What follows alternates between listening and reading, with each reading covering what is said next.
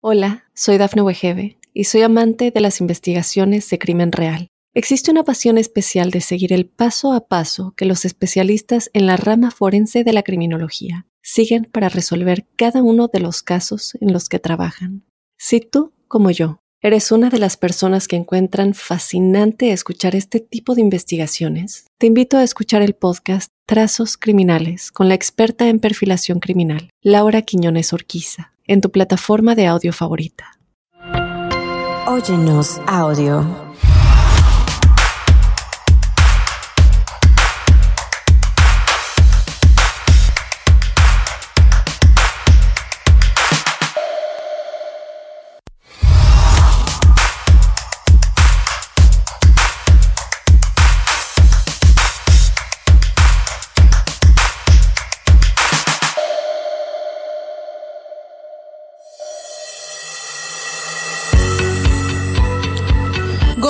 Márquez llegó de Zacatecas a Estados Unidos en busca de una vida mejor. En este país tuvo que comenzar lavando platos. Más adelante comenzó a hacer sus negocios e incluso fue secuestrado, pero nada lo detuvo. Hoy en día Gonzalo tiene 26 compañías, es un gigante en el área de las telecomunicaciones y está abriendo puertas para otros latinos. Acompáñenme, vamos a conocer la historia de este hombre que nos puede inspirar. Hola Gonzalo, ¿cómo estás? Mucho gusto. Mucho gusto. Bienvenido a Sueño Millonario. Gracias por darnos esta oportunidad de extraer tus conocimientos y de poder inspirar a toda la gente que nos está viendo. No, gracias por venir y gracias a todos. Son bienvenidos. Vamos a conocer su historia.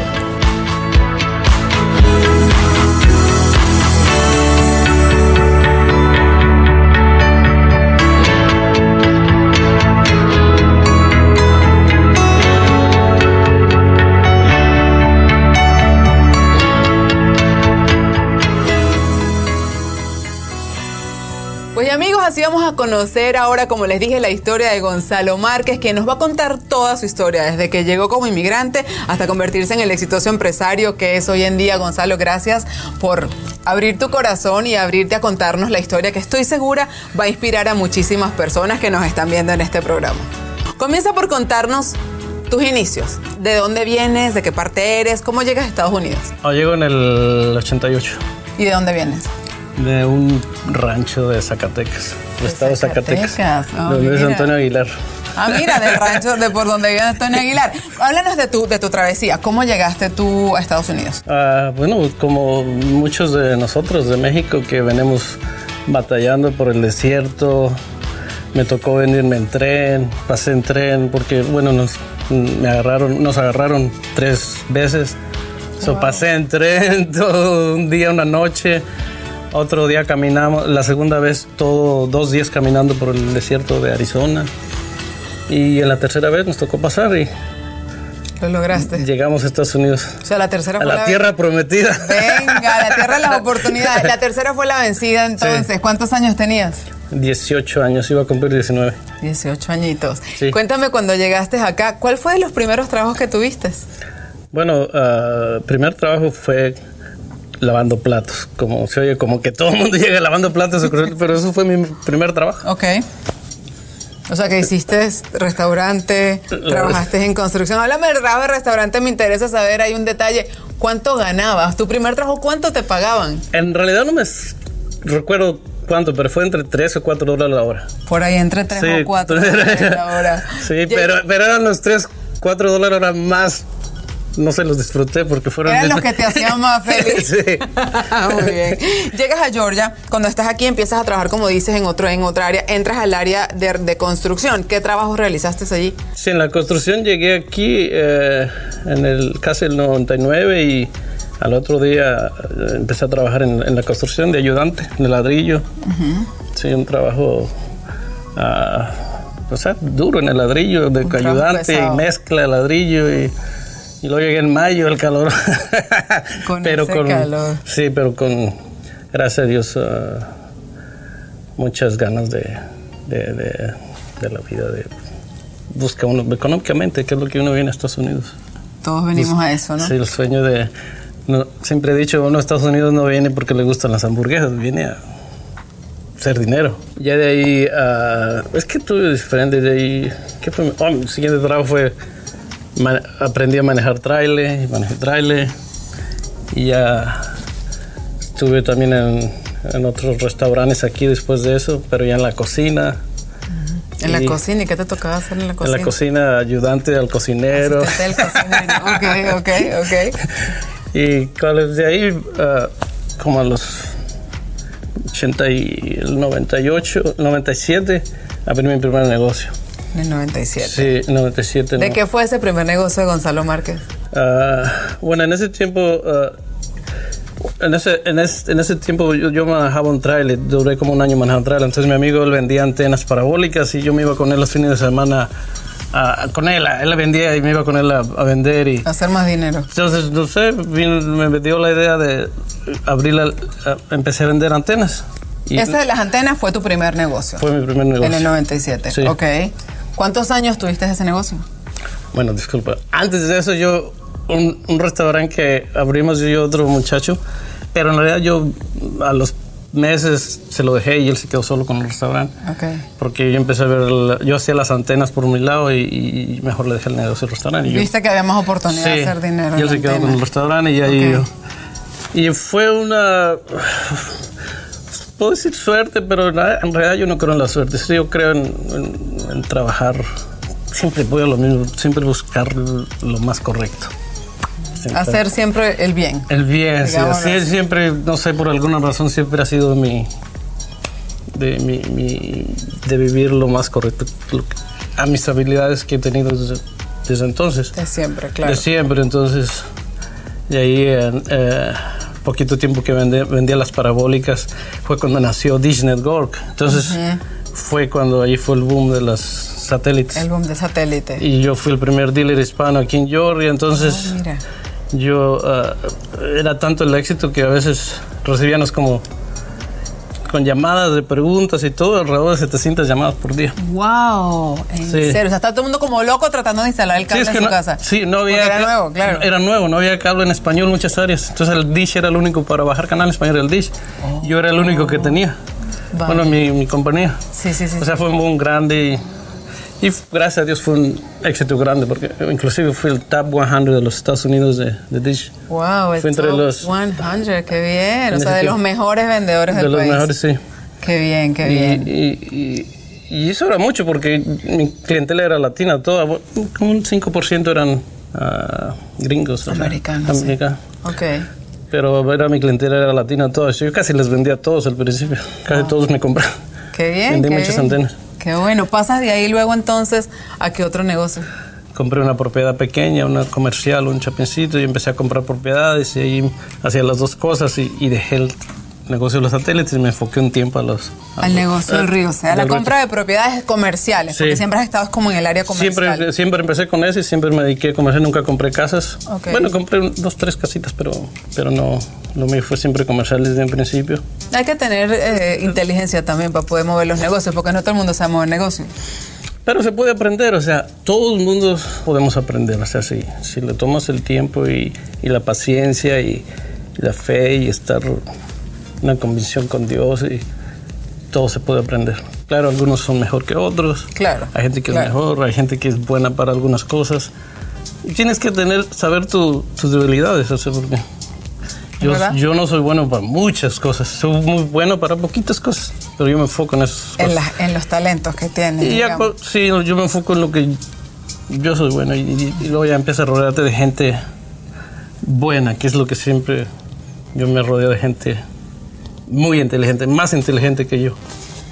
que, es algo que a, mucha gente le cuesta, porque uno dice, yo para qué voy a traer gente más inteligente, pero que a la final es la clave. Con los años yo aprendí que ahorita los negocios que tengo, estamos rodeados de la gente en, telecomunicaciones, los, los mejores de Estados Unidos. Los más inteligentes. Son los que hemos agarrado. Yo le dije al, al, a Winston, el que tengo encargado, quiero que traiga los mejores del mundo a esto, porque esto vamos a poder ayudar a mucha gente. Es un gran proyecto. Eh, trae los mejores del mundo y es lo que estamos trayendo ahorita. Ya tenemos muchos.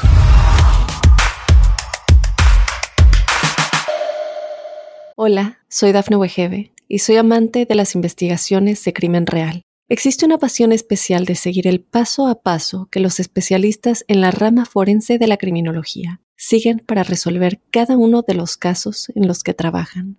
Si tú, como yo, eres una de las personas que encuentran fascinante escuchar este tipo de investigaciones, te invito a escuchar el podcast Trazos Criminales con la experta en perfilación criminal, Laura Quiñones Orquiza, en tu plataforma de audio favorita. Quiero llevarte otra vez a, ese momento en el que estás en la parte comercial y que estás empezando en ese negocio del, del real estate comercial. Y quiero hablar de dos cosas importantes que a muchos inmigrantes nos pasa, que son dos barreras gigantes, los documentos y el idioma. ¿Cómo has hecho con el inglés? Todavía no lo hablo bien, pero... Todavía estás batallando. Todavía batallo. O sea, tienes que yo siempre el inglés me gustó, siempre, aunque no lo hablo, yo batallé por aprenderlo porque, pues, la verdad, yo no estudié. Eh, no fue a la escuela. ¿No fuiste a la escuela en México? Eh, fui hasta el sexto nomás, que es el seis. Al sexto grado, ok. Entonces, entonces, pues cuando vienes aquí es más difícil tú aprender el idioma por, por el estudio. Claro. Y no, pues aquí llega a trabajar, no estudias, pero siempre, me, siempre traté de aprender el inglés, siempre, siempre traté de aprender, o sea que me pude comunicar rápido. ¿Cómo lo aprendiste? ¿En la calle? En la calle. No, nunca fuiste a la escuela. Nunca fui a la escuela, no. Oh pero, era, pero era importante para ti aprender. Porque es que te, te, hago la pregunta porque es que mucha gente pasa muchos años en la vida acá de inmigrante y no hablas, no aprendes nunca inglés, no te interesa, dices, no, yo aquí la voy a hacer sin inglés. ¿Tú crees que es así? ¿Tú crees que no, la no, tienes que aprender el idioma. A mi forma, pero yo siempre traté de aprender el, siempre traté de aprender el inglés. Uh, me podía audífonos, lo que pudiera. No podía ir a la escuela, o sea, no, no fue a la escuela, pero sí yo a mi forma, yo aprendí el idioma en la calle y como pude y lo aprendí porque si no es más difícil. Si no hablas el idioma va a ser bien difícil. Bien difícil triunfar en este país. Sí. Otra barrera gigante en la que nos enfrentamos es los documentos. Tú pasaste la frontera, tú llegaste acá. ¿Cómo fue para ti ese proceso de, de, de, los documentos? ¿Qué tan complicado fue para ti ese camino? Eh, los papeles son... Ah, no debe ser un obstáculo, o sea, siempre tienes que arreglar tus papeles, de la forma como puedes esperar que arreglarlos, pero que no sea el obstáculo de no tengo papeles, no va a hacer nada. No, hay muchas oportunidades y empieza y siempre con la mira de hablar inglés y arreglar tus papeles. Muchas personas que empiezan su camino de migrantes, empiezan a buscar ese primer trabajo, que a lo mejor están hoy lavando platos, ven historias como la tuya que dicen, mira, él empezó aquí, él es una persona exitosa y, se quedan como con la historia del éxito. Pero yo sé que para llegar al lugar donde tú has llegado, tú también has pasado unos momentos súper difíciles. Háblame de esos días complicados. Yo sé que tú tienes una historia de algo muy duro que te pasó cuando estabas aquí hace, hace muchos años. ¿Por qué no nos compartes esa historia? Yo tenía mi oficina de satélites y estas personas llegaron y ya en la noche, porque yo me quedaba tarde, yo trabajaba hasta las 11, 12 de la noche a veces. Llegaron y, yo abrí la puerta y me llevaron al cuarto y me cañonaron ahí y me llevaron. Y, estuvieron toda la noche allá en, un lugar. Y, y ahí ya eh, eh, pensaron que yo tenía dinero cash, pero yo no traía cash, entonces me pidieron tanto dinero. Yo les dije que yo se los daba, que no había problema. Les di parte de lo que yo había ganado ya. O sea, te tocó sacar tu plata, tus ahorros y, pagar para que te liberaran. Sí. Y me, le dije, si yo les doy mi dinero, me, dijeron que sí, que no me iban a hacer nada, porque ellos pensaban matarme. Después de que me quitaron el dinero, porque yo les traje el dinero y les di todo el dinero. Y yo escuchaba que me querían matar, estaban en otro cuarto diciendo que ya lo matamos o no lo matamos. y estaba escuchando. oh my God. Temías por tu vida y dijiste aquí se acabó, aquí fue, me mataron. Sí, porque yo los miraba la cara, yo, yo miraba sus intenciones, yo sabía que ellos lo podían hacer, ellos lo habían hecho antes, la forma como actuaron, ellos lo habían hecho, entonces sí, me hubieran matado bien fácil, o sea, sin pensarlo. Fueron unos días ahí de que sí, es difícil porque, porque te matan, o sea, el dinero, no, o sea, donde te más aquí es donde te duras meses mal de la cabeza. Claro. Pero no sé, me, me enfoqué en Dios, en mí y sobresalí. Y después yo sentí como que me podaron porque me empezó a ir mucho mejor. O sea, ahorita yo lo miro así, en ese tiempo no, no miraba eso, pero me ayudó en muchas cosas. Me hizo fuerte, inclusive aprendí mucho la vida después de eso. Con el tiempo lo fui, lo fui como diciendo, digeriendo. y, me hizo, yo no, la mejor, mejor persona. Sí, claro. no, le, digo una palabra, ahora me, me hizo mejor persona. Y, me, llama la atención que dices que en ese momento la plata no, o sea, no era importante el dinero porque el dinero se hace de nuevo, ¿no? Era más el, el cómo te destruye emocionalmente. Sí, Porque eso, imagino ¿no? que uno sale de ahí con miedo, con susto, a hacer todo. Sí, duras con- meses que... En sé, pánico. Pánico, toda la gente tienes miedo, piensas que todos te van a hacer eso. Claro. Sí, eso es mentalmente es bien... Eso sí te, te, te matan por un tiempo. Bueno, cada quien es diferente. Para mí yo duré como seis meses así, de la cabeza, desorientado. Claro. Hablábamos de que llegaste a un momento, eh, avanzaste, empezaste a trabajar en la parte del real estate comercial, empezaste a comprar estos, estos locales. ¿Cómo crece de ahí hacia acá tu negocio? Después del real estate, pues yo duré años comprando propiedades, vendo, compro y, y, y después de eso brinqué a las telecomunicaciones, que es ahorita lo donde estoy más enfocado. Ok, ahora estás enfocado en el negocio de las telecomunicaciones Sí. acá. Y me decías que eres un pionero porque eres uno de los primeros latinos que ha logrado como unos, eh, unas concesiones especiales para trabajar en el área de telecomunicaciones. Cuéntanos un poco esa historia. Sí, esta área eh, de telecomunicaciones es una, para entrar es uno de los negocios más difíciles de entrar, porque siempre se ha tenido controlado por las dos, tres corporaciones arriba, siempre se ha controlado. Ok. Y para entrar a esta área fue dificilísimo. En el 86 fue la primera vez que, que, que se abrió un poco, que fue cuando Dish nació, a causa de eso. Porque en el 86 fue la primera vez Ok. que se abrió. Y, y ya de ahí se pidieron, estas compañías que controlaban todo, pidieron 25 años para soltar. Y se cumplieron ahora apenas el 2021. Se liberaron los 25 años. Se ok. celebraron. Entonces esto es, un- esto es histórico. Esto no, nada más los latinos nunca han entrado en esta área, sino Ninguna minoría. ninguna minoría nunca ha entrado. Ok. Siempre está controlado. So, esto es grande. Esto, vamos a, con la gente que me está ayudando, vamos a poder ayudar a mucha gente. Y no nomás, En Estados no, todo Estados Unidos. Inclusive estamos ahorita conectados a nivel mundial.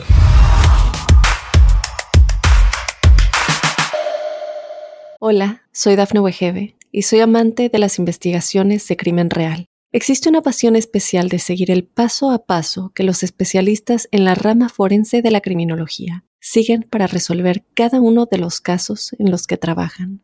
Si tú, como yo, eres una de las personas que encuentran fascinante escuchar este tipo de investigaciones, te invito a escuchar el podcast Trazos Criminales con la experta en perfilación criminal, Laura Quiñones Orquiza, en tu plataforma de audio favorita.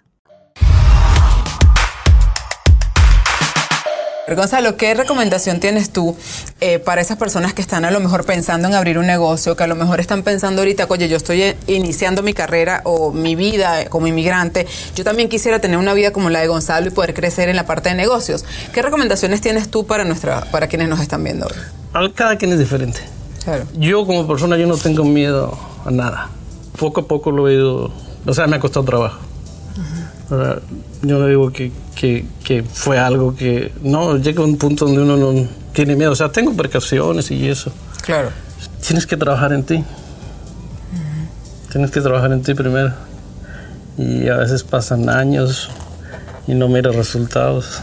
Pasan a veces cinco años y no miras resultados, pero tienes que ser paciente. Entonces eh, es un trabajo de... Pero empieza ya. O sea, es comenzar de una vez, ser Sí. paciente, encontrarte a ti mismo, estar conectado con Dios. ¿Tú Sí. crees que han sido algunas de las claves que podríamos compartir, digamos, con quienes nos están viendo? Sí, es para que si no estás conectado con Dios, va a ser bien difícil. Hablábamos de prepararnos. Tú me dijiste que una de las claves que deberíamos seguir todos los emprendedores es prepararnos en esa área en la que queremos estar o prepararnos como personas para poder seguir adelante. Me llama mucho la atención que tú me cuentas que tú ni siquiera estudiaste, que llegaste apenas al sexto grado, pero eres muy, eh, estás muy preocupado por prepararte. Sí, ves que la vida, ah, si no haces nada, no pasa nada. O sea, estar superando todos los días leyendo, eso es, eso es lo más importante. Siempre tratar de superarte todos los días, todos los días, todos los días, levantarte y aprender cosas, aprender. Como te digo, yo no fui a la escuela, fui hasta sexto, pero, pero siempre me gustó Aprender. aprender. Siempre tengo años leyendo libros y, trato de leer los mejores libros en las áreas que yo quiero aprender más. Como un tiempo yo leí muchos libros sobre el dinero al principio. Ajá. Y después ya me cambié más a lo espiritual y leo libros más espirituales. Porque lo ¿Qué hizo, ¿Qué hizo ese cambio? Digamos, al principio estabas como enfocado en el dinero y dices que luego hiciste un cambio a la parte más espiritual. Y me contabas que cuando te convertiste en una persona más espiritual, el dinero comenzó a llegar. La verdad que al principio yo empecé a hacer mucho dinero en mi primer negocio, pero sentía todavía un vacío. O sea, no, sentía, no sé, no, no, estaba, no me sentía al 100, como decimos en México, no me sentía al 100.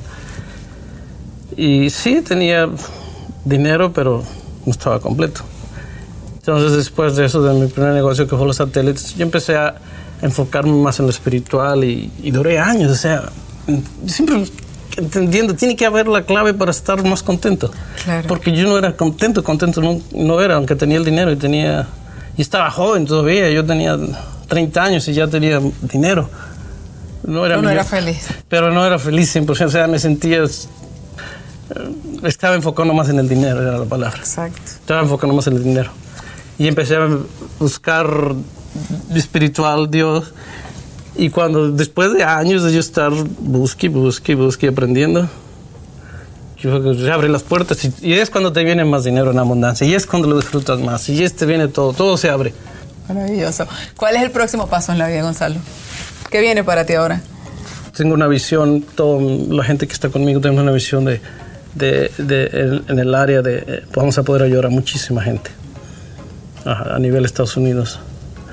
A toda la gente que está, que necesita la ayuda, que está, ah, que no le, no, no, no, no, no, a veces no tiene los recursos, no tiene los suficientes recursos, nosotros vamos a apoyar, ayudarle, nos estamos asociando con, con Google, con AT&T, con Comcast, con todas esas compañías. Y, y todas las compañías quieren ayudar también.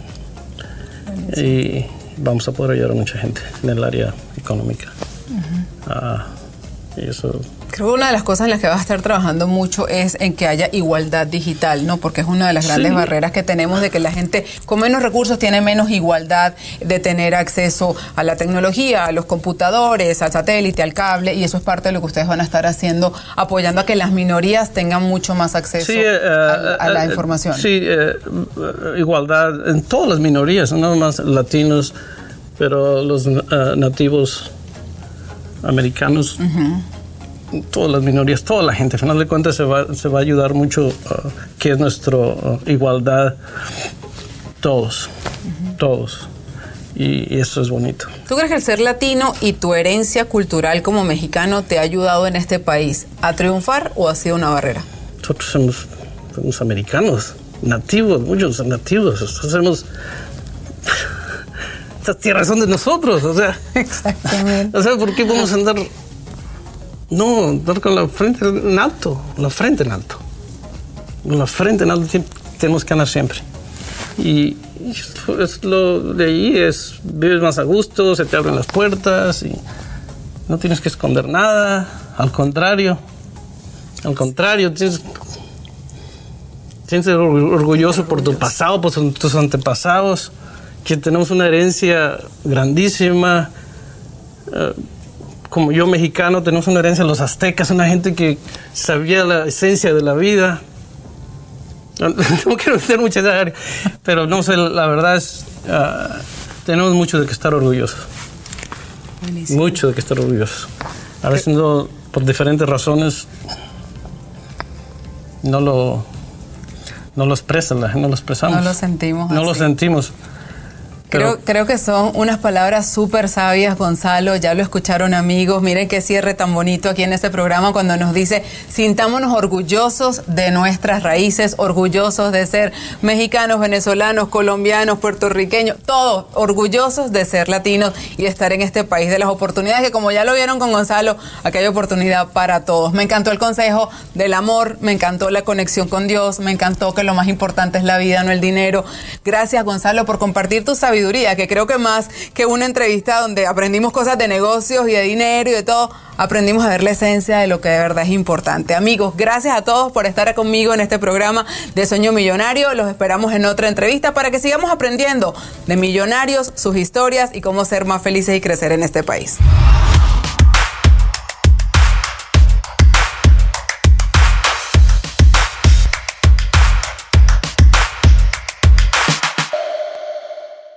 Hola, soy Dafne Wegebe y soy amante de las investigaciones de crimen real. Existe una pasión especial de seguir el paso a paso que los especialistas en la rama forense de la criminología siguen para resolver cada uno de los casos en los que trabajan. Si tú, como yo, eres una de las personas que encuentran fascinante escuchar este tipo de investigaciones, te invito a escuchar el podcast Trazos Criminales con la experta en perfilación criminal, Laura Quiñones Orquiza, en tu plataforma de audio favorita.